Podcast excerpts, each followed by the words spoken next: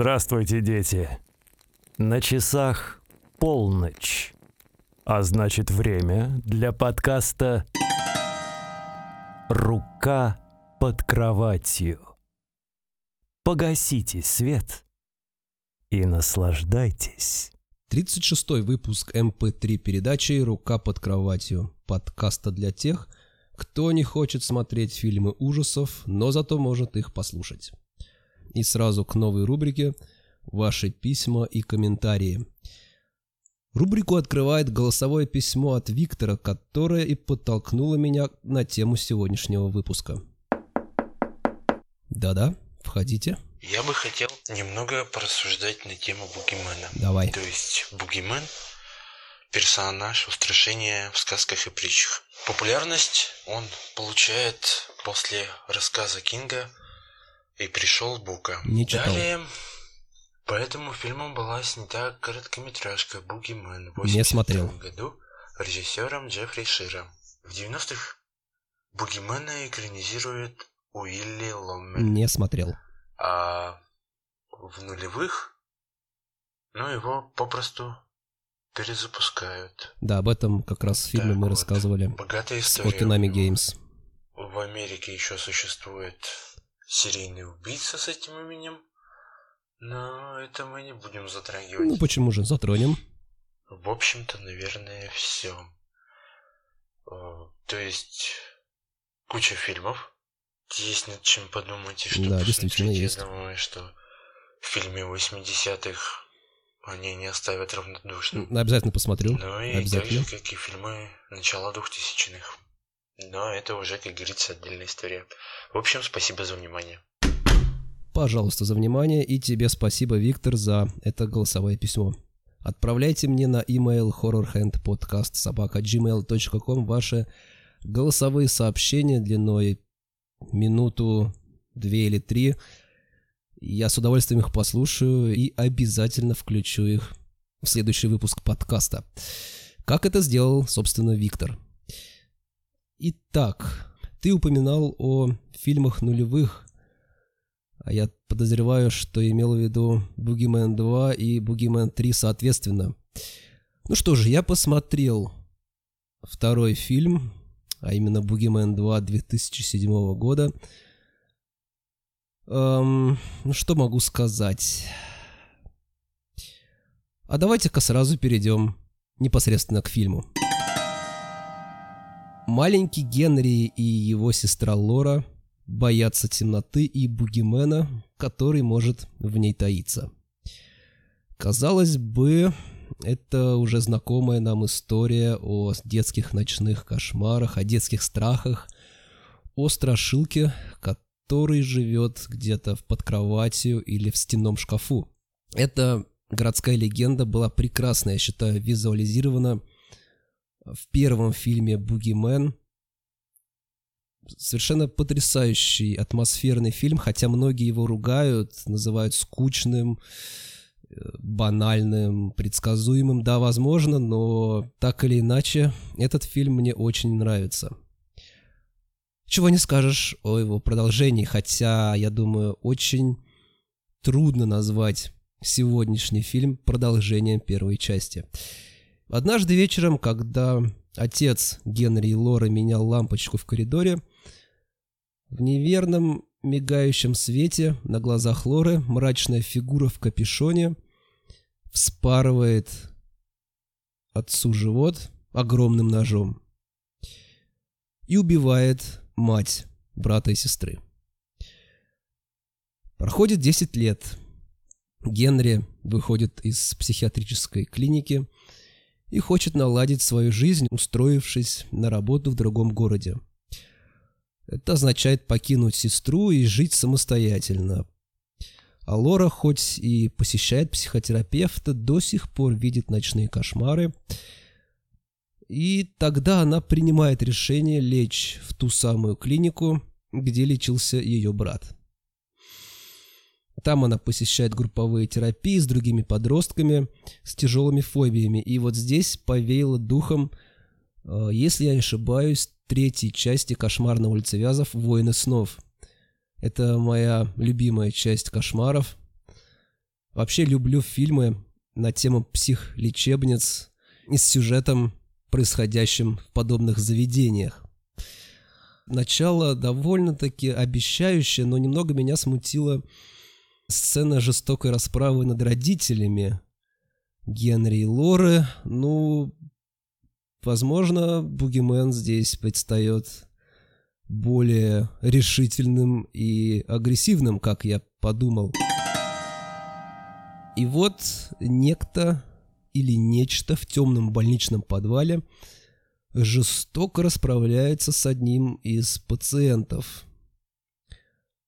А полиция и лечащий врач, которого, к слову, играет Тобин Белл, это знаменитый маньяк из франшизы «Пила». Полицейский и психиатр уверены, что молодой человек сам упал в шахту лифта, обкурившись в темноте. Лора, конечно же, винит во всем Бугимена. И вот после этого случая у подростков начинают осуществляться их фобии. Анорексичка видит складки на животе, парень, боящийся прикосновений и грязи, случайно съедает с чипсами таракана, после чего выпивает очистительное средство, бутылочку, к которым ему подталкивает некая фигура в темной одежде. И после этого, соответственно, бедняга умирает. И вот потянулась череда загадочных смертей, и они становятся все более и более изощренными, и жестокими, и кровавыми.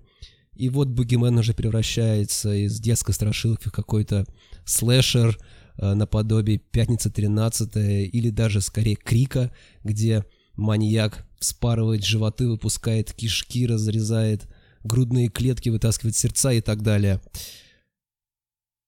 И следом от удара током умирает, вроде бы умирает, а вроде бы и нет, психотерапевт, женщина-психотерапевт, а Лора находит среди медкарточек бывших пациентов одну, где говорится о человеке, который отождествлял себя с бугименом, убивал людей и якобы покончил с собой в клинике.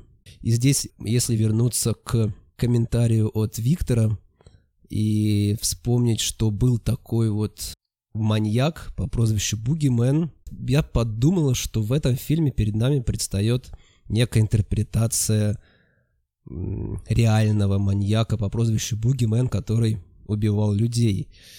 Но и здесь я ошибался. Да, был такой маньяк, которого звали Альберт Фиш. Жил и убивал он где-то во второй половине 19 века и в первой половине 20 века, соответственно. И его жертвами были маленькие дети от 7 до 12 лет, которых он похищал, убивал, расчленял и поедал. Казнили Бугимена в 30-х годах на электрическом стуле. И, кстати говоря, на основе именно этой истории, реальных событий, в 2007 году был показан фильм «Человек в сером». Кто-нибудь смотрел этот фильм? Но, как я уже сказал, никакого отношения данный маньяк к происходящему в психиатрической лечебнице не имеет. И по итогу Лора остается один на один с убийцей в маске Бугимена – но в подвале ее находит главврач доктор Аллан, и если вспомнить предыдущие роли Тобина Белла, изобретательного маньяка из франшизы «Пила», можно предположить, что он и есть тот самый маньяк в костюме бугимена, который решил внезапно таким вот нетривиальным способом, демонстрируя перед смертью самые страшные фобии этих вот подростков, убивать их. Сыграем в игру. Правила очень просты. Я хочу сыграть с вами в игру. Но в очередной раз мои догадки развеиваются как дым, когда доктор Аллан умирает от рук убийцы, но перед смертью он успевает сорвать с него маску – И вот не знаю, говорит ли вам или нет, кто же скрывался под маской Бугимена, потому что весь смысл, вся суть таких вот фильмов а-ля Крик строится как раз-таки на концовке и на разгадке того, кто же такой этот самый загадочный убийца в маске. Ну, пожалуй, я сэкономлю вам время и расскажу, что под маской скрывался брат Лоры, Генри. Вот это поворот! По его словам, он сам стал бугименом, чтобы победить страх. Конечно, какой лучший способ справиться со страхом, согласно размышлениям Генри, это самому стать этим самым страхом. Но полиция врывается в подвал в тот самый момент, когда Лора вонзает огромные ножницы в шею своему брату, одетому в костюм бугимена, и его голова отделяется от тела, когда он падает на ножницы. Полиция осматривает тело убийцы, но оказывается, что это женщина-психотерапевт, которая ранее, как предполагалось, умерла от удара током. Ну, твою мать! Оказывается, что перед тем, как убежать, Генри нарядил ее бугименом и направил с ножом в руке к Лоре. Потому что к тому моменту несчастная уже окончательно сошла с ума то ли от удара электричеством, то ли от осознания того, что тот страх, та фобия, от которой она лечила своих пациентов, на самом деле существует в реальности. «Вам придется проехать с нами», — говорит Лори детектив и заковывает ее в наручники. Конец. Вот что я предполагаю сделать с этим фильмом.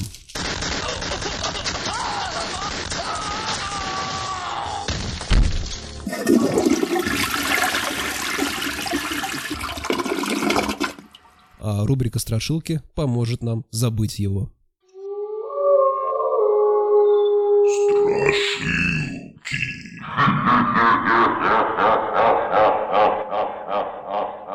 Черная рука. В городе Н была гостиница, пользующаяся дурной славой. Над дверью одной из комнат горела красная лампочка. Это означало, что в комнате пропадают люди. Однажды в гостиницу пришел молодой человек и попросил ночлега. Директор ответил, что свободных мест нет, кроме той злополучной комнаты с красной лампочкой. Но парень не испугался и отправился ночевать в эту комнату. Утром его в номере не оказалось. Вечером того же дня пришел еще один парень, только что отслуживший в армии. Директор гостиницы отвел ему место все в том же номере. Парень был странный. Он не признавал матрасов и перин и спал на полу, завернувшись в одеяло. К тому же он страдал бессонницей. Посетила она его и в эту ночь. Вот уже одиннадцать миновало, время к двенадцати, а сон не приходит. Пробила полночь.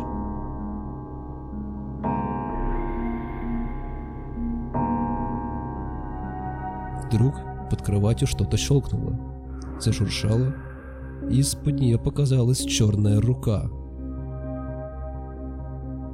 она со страшной силой рванула подушку и утащила ее под кровать. Парень вскочил, быстро оделся и пошел искать директора гостиницы. Но того на месте не оказалось. Не было его и дома. Тогда парень позвонил в милицию и попросил срочно приехать в гостиницу. Милиция начала тщательный осмотр. Один из милиционеров заметил, что кровать крепится к полу на особых шурупах. Свинтив шурупы и отодвинув кровать, милиционеры увидели сундук с кнопкой на одной из его стенок. Нажали на кнопку, крышка сундука резко, но неслышно поднялась, из него показалась черная рука.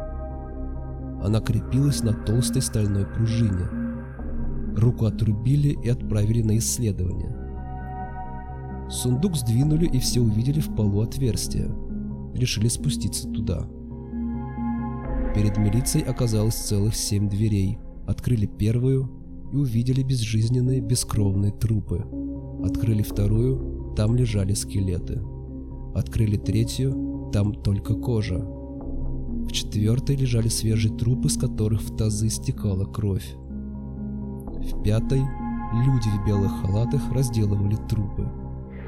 Зашли в шестую. Вдоль длинных столов стояли люди и упаковывали кровь в пакеты. Зашли в седьмую и остолбенели. На высоком стуле там сидел сам директор гостиницы. Директор во всем признался. В это время шла война между двумя государствами. Как в любой войне, требовалось большое количество донорской крови. Директор был связан с одним из государств, и ему предложили за огромную сумму наладить производство такой крови, и он согласился и разработал план с черной рукой. Гостиницу привели в божеский вид, назначили нового директора. Лампочка над дверью злополучного комнаты исчезла. Город живет теперь спокойно и ночами видит прекрасные сны.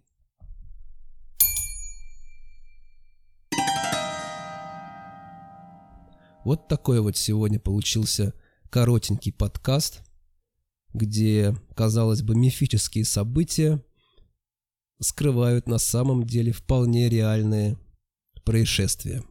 Спасибо за внимание, хорошей недели. Пошла уже шапка. Всем пока.